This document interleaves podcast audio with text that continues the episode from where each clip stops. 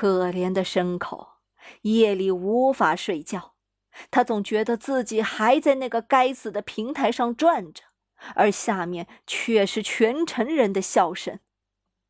然后他又想到了这个阴险卑鄙的迪斯泰维德纳，想到他明天早上狠狠地给他一蹄子。啊，我的朋友，怎样狠的一蹄子呀！从庞培里古斯特都可以看到扬起的烟尘。可是他在旧房里为迪斯泰韦德纳准备着隆重的招待时，您知道？迪斯泰韦德纳在干什么吗？他乘着教皇的一双双轨船，正哼着歌沿着罗纳河而下。他跟那群年轻贵族到那不勒斯宫廷去。每年阿维尼翁都要派一群年轻贵族到让纳女王身边去接受外交和礼仪方面的培训。迪斯泰不是贵族。但是教皇一心要奖励他对自己那头骡子的关怀照料，尤其是要奖励他刚在营救中表现出的勇敢和积极。第二天，骡子感到万分失望。啊，恶棍！难道他猜到了吗？骡子一边愤怒地摇着铃铛，一边想：“没关系，去吧，坏东西！这一蹄子。”等你回来，会重新送给你。我给你留着。他留给他。在迪斯泰走了以后，教皇的骡子又回到了从前的平静安适的生活和步伐。旧房里再也没有了捣蛋的小家伙们，喝法国风味葡萄酒的甜蜜日子又回来了。伴随而来的是欢乐的心情，充足的午睡。还有从阿维尼翁桥上经过时那种加福特舞步般的小步子。不过，自从他出了那次意外以后，城里的人总是对他多少有点冷淡。他走在路上，可以听见窃窃私语的交谈声，老人们摇头，孩子们互相指着小钟楼直乐。仁慈的教皇本人好像也对他的朋友不如以前那样信心十足了。他星期日从葡萄园回来，禁不住在他背上打一个盹时，心里始终有一团化不开的阴云。要是我一觉醒来到了平台上面呢？骡子心里清楚，但也只能默默地忍受着痛苦。只不过有人在他面前提到迪斯泰韦德纳的名字时，他的长耳朵就不住地抖动起来。他一边嘿嘿地低声笑着，一边在石头路面上磨快他的铁蹄。七年就这样过去了。突然有一天，迪斯泰韦德纳从那不勒斯王宫回来了。他在那边的期限还没有满。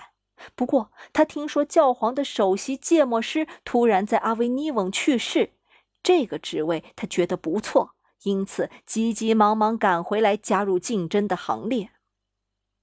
韦德纳这个阴谋家走进教皇宫的大厅时，圣父简直认不出他了，因为他长高了，发胖了，或者也可以说，仁慈的教皇变老了。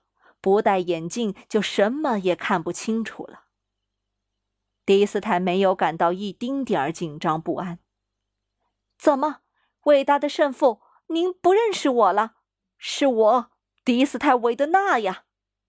韦德纳，是呀，您也知道，就是送葡萄酒给您的骡子的那个人。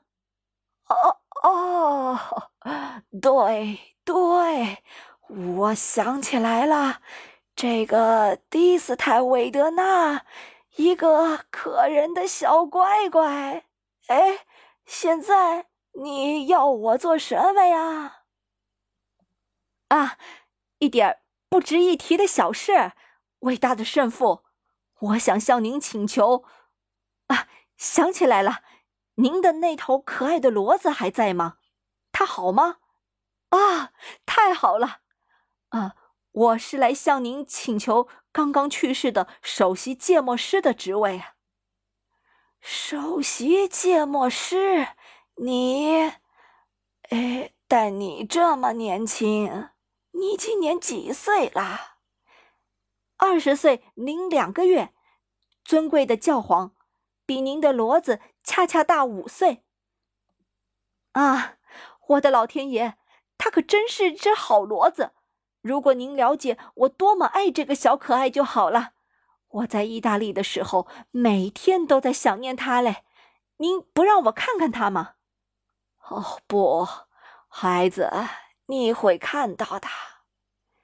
慈爱的教皇非常感动地说：“既然你如此喜欢这头好牲口，那我也不想让你远离它生活。”从今天起，我任命你为首席芥末师，跟随在我旁边。